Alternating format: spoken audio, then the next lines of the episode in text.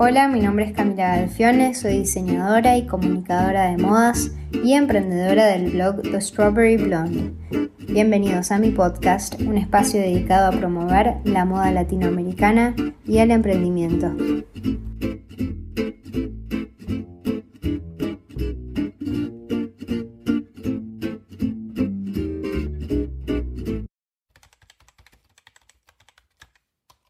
Hoy estoy con Valentina Carnovi, fundadora y diseñadora argentina de su firma indumentaria homónima. Valentina estudió diseño y producción de modas en la Universidad de Palermo y complementó sus estudios con cursos en Central St. Martins.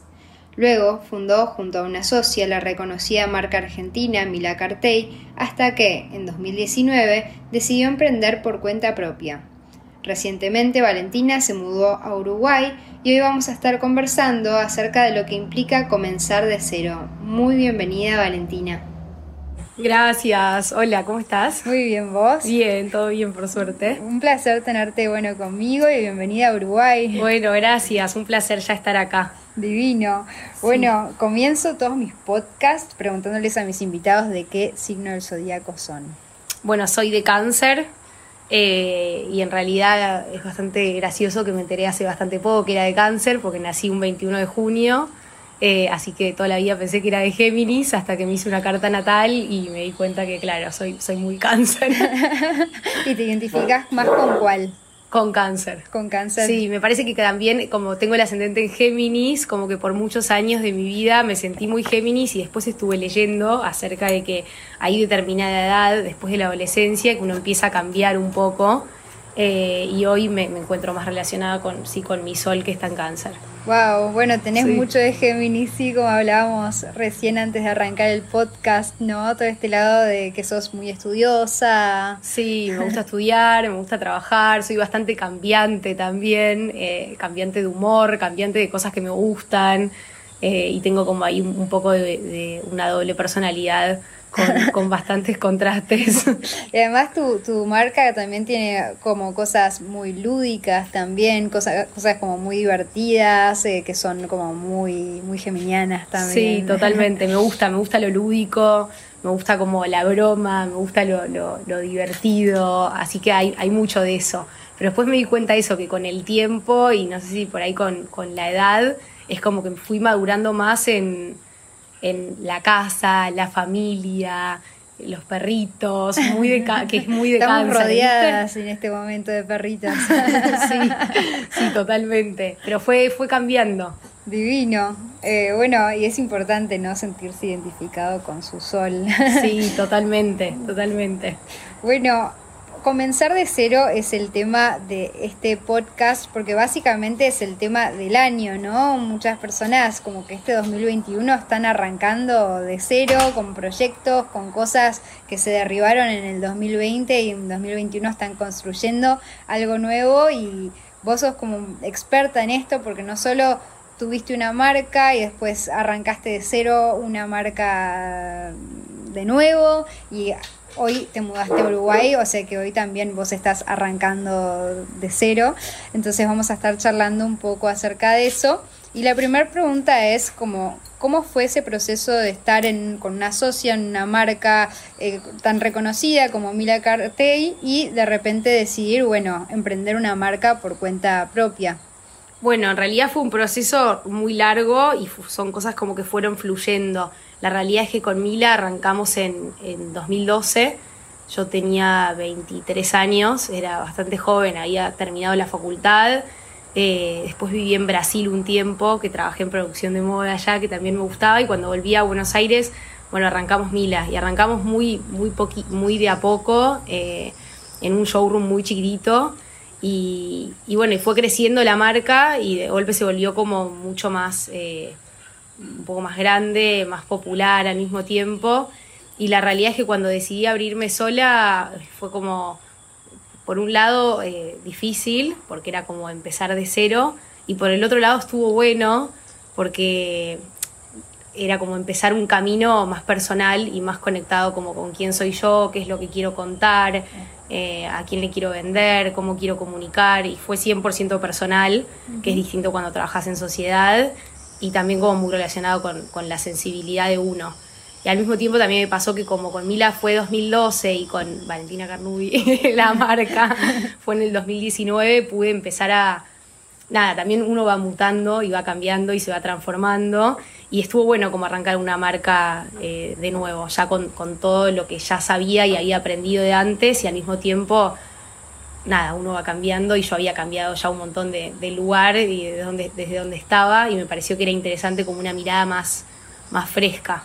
¿no? Más moderna, más contemporánea. Totalmente, y seguramente muy como asociada a la persona que sos vos, ¿no? Sí, totalmente. Bueno, eso, diseñar sola es 100% como desde la sensibilidad y desde lo creativo y lo que me inspira hoy. Eh, y nada, es como, en ese sentido es hasta, hasta más fácil y es más personal. Y me parece que, que quizás se lee la sensibilidad después en el producto final. Totalmente. ¿Y qué fue eso como que te impulsó a hacerlo, no? Porque seguramente como hoy un montón de personas estén en este lugar de, bueno, por ahí tuvieron que cerrar algo en 2020 con el año que fue y están con ganas de arrancar algo nuevo, pero están en ese en ese vértigo de no sé si hacerlo o no hacerlo. ¿Qué fue lo que te impulsó a decir voy a seguir adelante o voy a arrancar este proyecto? Me parece que hay que animarse, hay como que tener fe y hay que tener como coraje, ¿no? Como valor. Los momentos de cambio y los momentos eh, complicados y sobre todo este último año que fue complicado como para todos, me parece que siempre son buenos momentos para arrancar de nuevo. Sobre todo después de esta quietud que tuvimos, que en la que seguramente todos pudieron como reflexionar, pensar, encontrar un camino y nunca es tarde como para empezar de nuevo tampoco. Hmm. A veces como que da miedo, por eso digo que hay que tener coraje, pero, pero vale la pena intentarlo, porque además si no lo intentamos es como que nunca sabemos lo que pasa. Total. Y siempre se puede volver atrás o, o volver a cambiar. Totalmente. Y eh, también tomaste como una decisión muy fuerte en decidir como que tu marca tenga tu propio nombre, no tener una marca homónima que tiene un peso extra, porque no es que, bueno, la marca es esto y yo soy otra cosa, tiene, lleva tu tu propio nombre, ¿no? Y es como otro tipo de exposición. Entonces, ¿qué pensás que implica para también, para aquellos que estén viendo de emprender algo nuevo, estén viendo si le ponen su nombre, si no le ponen su nombre, qué implica ponerle tu nombre a una marca? Y para mí es más personal. Lo pensé un montón lo del nombre, ¿eh? Estuve un montón de tiempo pensando un nombre pero la realidad es que no, no encontré nunca un nombre que, que sea más, justamente más personal que, que, el nombre propio de uno. De hecho, me odiaron, o sea, eh, el marido que es diseñador gráfico y todo el equipo que me ayudó a armar como el manual de marca.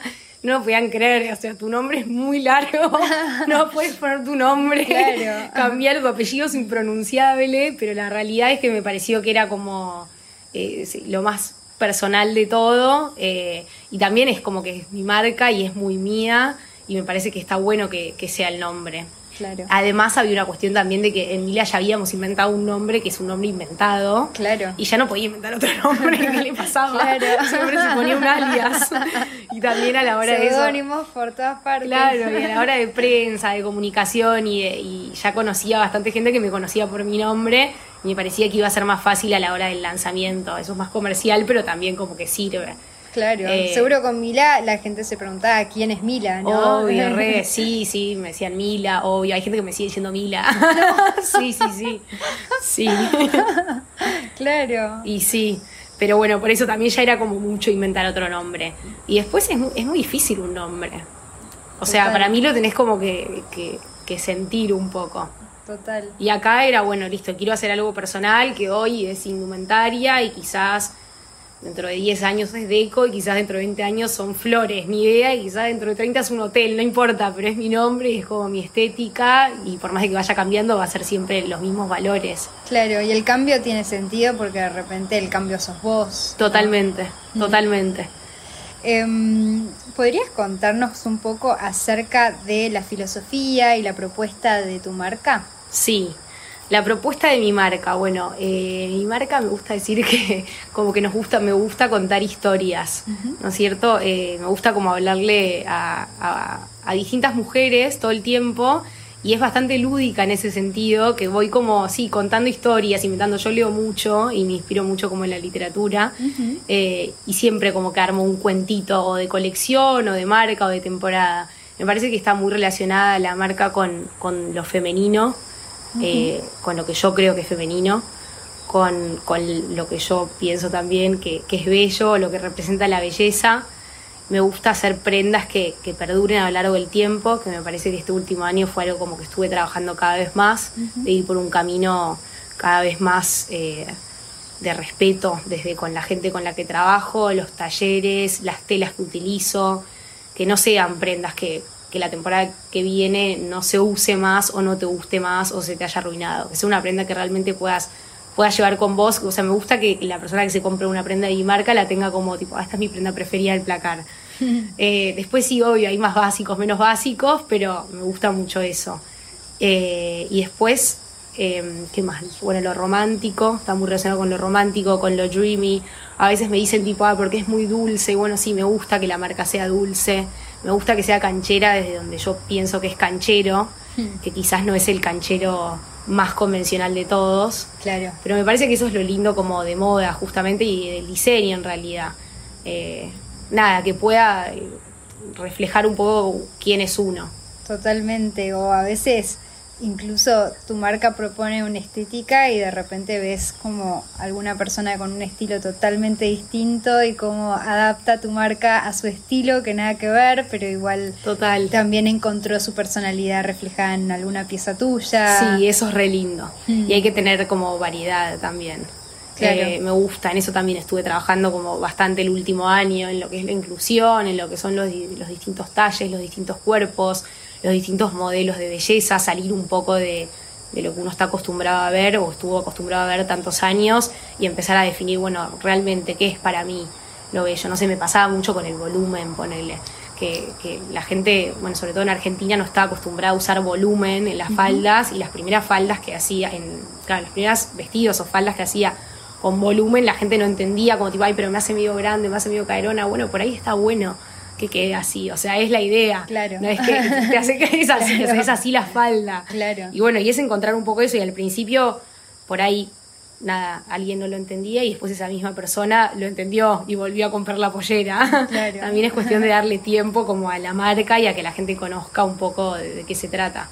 Totalmente. Y algo súper interesante es que tu colección 2021 habla un poco acerca de este tema que estamos tratando hoy, que es los nuevos comienzos, ¿no? Sí, total. ¿Podrías contarnos un poco acerca de esta nueva propuesta de este año y cuál es un poco la inspiración? Sí, la inspiración acá fue, eh, fue bueno, empecé la colección de verano en marzo-abril, que estábamos encerrados, así que fue como súper eh, de introspección, profunda. Sí, re profunda, re profunda. Y la, la, inspiración más que nada fue mi familia, las mujeres de mi familia, eh, mi madre, mi abuela, eh, mis tías, mis primos. Empecé a recolectar fotos como de algunos familiares viejos. Bueno, una colección muy canceriana. Sí, re canceriana, re canceriana. Re, y de hecho ahora que, que, que me, me di cuenta, como que me doy cuenta que que algo, por ejemplo, que hacía antes en mis colecciones con Mila, que ya no me gusta hacer más, es como centralizar la colección tanto en una temática específica, uh -huh. sino que ahora es más como que la marca, y a la marca por ahora siempre le gusta lo mismo, también es muy nueva y seguramente vaya mutando, pero por ahora tiene mucho de eso, de lo femenino, de las mujeres en mi familia, ahora para invierno estoy trabajando un poco lo mismo. Las flores. Las también. flores, sí, las flores siempre, no me puedo ir de las flores, o sea, cuando trabajo los estampados, a veces quiero hacer algo abstracto porque me gusta, me gusta verlo, pero después cuando veo el abstracto o las flores siempre elijo las flores. Así Claro. que va por ese lado. Está bueno. Sí, está bueno. Sí, además te da como una impronta muy marcada, ¿no? A tu marca, Sí. por lo que estuve viendo es como no me imagino ninguna colección sin flores. No, yo tampoco. y después estuve haciendo más eh, con tejidos un- más naturales, traté de verano, siempre es como más fácil para eso. Que en este caso pude eliminar un montón lo que es poliéster y trabajar casi todo con fibras naturales, que son algodón y lino básicamente. Pero bueno, en invierno siempre es un poco más complicado, en verano fue como fácil porque se adapta. Y la verdad que fue súper lindo también empezar a trabajar con, con géneros que sean más nobles y decir, bueno, me propuse que el 80% de la colección sean géneros naturales y, y pasó. Y eso, bueno, nada, es como que es increíble y, también fue lindo. Qué lindo. Sí, Es por ahí- voy a aclarar que como estamos en, en vida COVID, estamos al aire libre. Por eso los grillitos de fondo y de repente al, perrito, pero bueno, es porque estamos en un ambiente COVID friendly para los que están escuchando. Em, y te quería preguntar, bueno, hace, hace dos años creaste tu marca nueva y hoy estás arrancando otro comienzo nuevo porque estás eh, recién llegada a Uruguay. Em, y te quería preguntar, bueno, ¿a qué se decidió este cambio de vida? Sí, en realidad es muy personal también. Siempre quise, siempre quise vivir en Uruguay. Vengo desde que soy, soy muy chica eh, y amo. Para mí siempre fue como mi, mi mi corazón, tipo mi casa. De hecho, ahora en el Instagram lo cambié y le puse tipo la casita argentina y el corazón Uruguay. Todos decían, pero es al revés, porque ahora tu casita es Uruguay.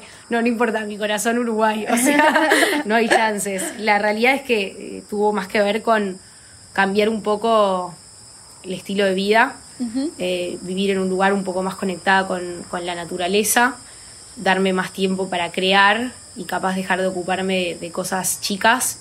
Y Argentina el último tiempo se puso como bastante complicado, eh, mm. con un montón de cosas, con importaciones, con tela, con talleres, con bancos. Y la realidad es que me parece, todavía no lo sé, pero me parece que acá se vive un poco más tranquila. No quiere decir con menos trabajo, con menos corridas, pero seguramente... Eh, va a ser más placentero. Es otro ritmo de vida. Sí, bueno, ya vivir enfrente al mar es como, bueno, ya está, mi sueño. Total. Bueno, yo soy argentina también. Muchos de los que me escuchan no saben, siempre piensan que soy uruguaya. Soy argentina, me mudé hace ocho años y algo que descubrí de Uruguay es que cuanto más hacia el este te vas, más tranquilo es. O sea, Montevideo es más tranquilo que Buenos Aires, pero te venís acá a, Maldonado y es mucho más tranquilo y seguís yendo hacia Rocha, es como que ya es para alguien que viene de Buenos Aires desesperantemente tranquilo. Es como que vas a un local y pedís eh, yerba mate y por ahí tardan 10 minutos en darte la yerba, pero es otro ritmo que obviamente te enseña a vivir ¿no? de, otra manera, a bajar las revoluciones que traemos de Buenos Aires. Totalmente. Aparte en Buenos Aires este año fue hostil porque la cuarentena fue hostil y hmm. porque yo vivía en Capital Federal y el lugar más cerca que tenés de naturaleza es una plaza. O sea que nada, es un cambio muy drástico, pero muy drástico, porque eso no te puedes ir a ningún lado que tengas verde que no sea una plaza o alguien que viva por ahí en, a una hora en, zona sur, en zona norte y que tenga una casa con un jardín más grande. Pero la realidad es que no es normal ver naturaleza. Y acá eso, me pasó que esta semana dije, bueno, un día me levanto temprano y me voy a la playa un ratito. El otro día salió un plan espectacular que fuimos a cabalgar. Para ir a cabalgar en Buenos Aires tenés que ir tipo tres horas para el sur, o sea, es imposible. Son cosas que nada, y acá en 40 minutos estás arriba de un caballo. sí, acá en 40 minutos estás, en donde quieras. para un lado tenés la ciudad, para otro lado tenés la playa, para otro lado tenés. bueno, mañana voy a Montevideo y vuelvo a la tardecita. O sea, ni siquiera todo el día. no, es un placer. Sí, yo creo que sí, ya el, el tránsito es un montón. Sí, total. bueno, mi, mi, podcast siempre digo que es eh, Distancia Montevideo, por eso generalmente mis episodios duran entre 20, 30 minutos, ah, porque las distancias no son más que eso acá, o sea, yo en Montevideo no, no, no, tengo una hora en el auto a ningún lado. Claro. Ahí ya me fui de Montevideo. Claro, yo en Buenos Aires tenía una hora para ir al centro desde el verano, que en realidad es como lo mismo. claro, total. Sí. Em, y bueno, ¿cuál es el plan de tu marca para esta nueva etapa? Bueno, el plan en principio es empezar a, crecer acá, eh, a crecer acá en Uruguay, a investigar el mercado, a conocer clientas, a traer un poco la marca para acá y empezar a vender acá. Eh, ese sería como el, el, plan a corto plazo. Y después a largo plazo me gustaría como encaminarme como una marca más latinoamericana en general y que quizás no se sepa tanto si es, bueno, se puede saber, pero que quizás eh, esté apuntado a, a, varios lugares y que no se quede solamente en Argentina y en Uruguay.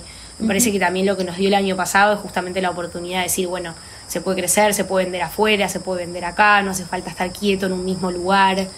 Y, y ese es como el objetivo, crecer en la venta online también. Eh, y bueno, y, seguir haciendo colecciones que espero que estén lindas ahora que voy a estar más inspirada. Total, una presión. Total. Y este, bueno, para las que están escuchando, eh, la verdad es que tu marca para, para acá Uruguay yo creo que tiene un, como un lugarcito que estaba esperándote porque realmente eh, hay propuestas muy lindas, pero la tuya es muy diferente, ¿no? Creo que eso pasa también cuando uno conecta con uno a la hora de diseñar y crea desde, desde lo que es uno, como contabas recién, creo que ahí siempre se crean cosas como nuevas, distintas y realmente tu marca es muy linda y muy distinta a lo que a las propuestas que tenemos acá en Uruguay, entonces me parece que está buenísimo para que la conozcan y, tiene como un lugarcito esperando. Ay, ojalá, ojalá que sí. Total. Bueno, ¿y qué le recomendarías a las personas que están con la idea de empezar algo nuevo, desde emprender un proyecto nuevo a emprender un, eh, una vida nueva, como hiciste recién mudándote a Uruguay? Y yo les recomendaría que que se animen, porque en realidad eh, está todo en la cabeza de uno. Y me parece que también si algo nos enseñó este último año es que a veces uno puede proyectar y después las cosas salen para, de otra manera y que no, no podemos controlar todo. Entonces me parece que está bueno animarse. Eh, si, no, si uno no se anima nunca, nunca va nada. O sea, como que el miedo es lo que te paraliza y es como lo peor que hay parece que lo más lindo siempre es animarse. Nunca te puede ir mal cuando haces las cosas como con amor a cáncer. con, amor, y con, con, nada, y con pasión y con sentido. Eh, pero me parece que eso, y después mucho esfuerzo, sobre todo para los que emprenden, mucho esfuerzo, porque, y no es solamente un, o sea, es un esfuerzo en todo, es mucho tiempo que hay que dedicarle eh, pero bueno, cuando uno tiene ganas de hacer las cosas, eh, nada, le pone, y le pone esa garra y ese esfuerzo, me parece que, que las cosas pasan. Totalmente, 100% mm. de acuerdo. Creo que es algo muy argentino, ¿no? Como que los argentinos tenemos esto de arriesgar, ¿no? Somos como personas arriesgadas. Sí, somos Que se animan a... Es verdad, como se animan al cambio. Sí, se lanzan. Sí, sí, sí, totalmente. Sí. Y es que estamos acostumbrados un poco también, que te lanzás o no te queda otra. sí, total. En ese sentido. El argentino está acostumbrado a vivir en... A los en crisis. Sí, sí, sí, total. Siempre cambios, crisis. Y nos hacemos resilientes y versátiles y arriesgados. Sí, totalmente. es verdad. Em, bueno, vale, termino todos mis podcasts pidiéndoles a mis invitados una recomendación. No sé cuál va a ser la tuya, pero desde ya te digo que me encantaría, aparte de la que tengas en mente, que me recomiendes algún libro, que me dijiste que te gusta mucho la literatura, así que algo por ahí y después la recomendación que tengas ganas. la recomendación de un libro es eh, un libro que se llama La Princesita ¿La eh, princesita? Sí, y no es solo el libro, que esa va a ser mi segunda recomendación, que es, es la película. Ajá. Es espectacular, es hermoso, no es muy difícil de conseguir el libro, muy difícil de conseguir, pero capaz como, por, no sé, en alguna librería que se pueda pedir de antemano, es hermoso y la película es una cosa de locos. Divino. Sí, me encanta. ¿eh? ah, ok. Es tipo de los, sí, de los 90 o del dos, no, de los 90 debe ser, o, o no, de los 90, pero es muy, muy lindo. Eh, y es muy mágico también. Tiene un estilismo, eh, interesar, el estilismo de, la peli es increíble. Qué divino. Sí, te va a gustar. ¿Y después tenías otra en mente? Y otra recomendación... Eh, ¿O ya venías con esa en mente? No, venía con esa en mente. Ah, bueno. Venía con esa en mente, pero no, está perfecto, pero estoy pensando en alguna película que haya visto hace poco eh, ah, tengo otra recomendación, que no, es ni un libro ni una película. Me encanta. Es eh, em, levantarse una vez por semana, o bueno, una vez por mes, cada cuando se pueda, o todos los días, y mirar el amanecer, pero mirarlo, tipo literal, mirar salir el sol. Después puedes seguir durmiendo así, pero es muy interesante, te cambia el día, es como un día ganado. Porque uno está acostumbrado que, bueno, de golpe ve el atardecer acá, yo en Buenos Aires claramente no veía ningún atardecer, pero el amanecer es, muy mágico. Divino. Sí. Algo que tiene especial el atardecer acá en Uruguay es que el sol cae sobre el agua, que en realidad no es algo que se vea en todos los países. o sea, como que uno, está uno está acostumbrado, pero no siempre el sol cae sobre el agua. Es verdad, es verdad. Bueno, vale, gracias. Un placer tenerte conmigo en mi podcast. Bienvenida a Uruguay y ¿dónde te pueden eh, seguir las personas que están escuchando este podcast para que conozcan tu marca? Bueno, gracias a vos, eh, me encantó. Me pueden seguir en redes, es valentina.carnubi, eh, se escribe Carnovi el apellido, y en mi página web, que ya tengo también envíos a, a todo Uruguay, que es www.valentinacarnubi.com. Buenísimo. Sí. Bueno, gracias. Gracias a vos. Un placer. Un placer. Muchas gracias a todos los que están acompañándonos hoy. Los que quieran seguir explorando el universo de la moda pueden entrar a www.thestrawberryblonde.com y acuérdense que también pueden dejar sus comentarios abajo, rankear mi podcast o suscribirse a mi programa si les gustó este episodio y escuchar un próximo el lunes que viene.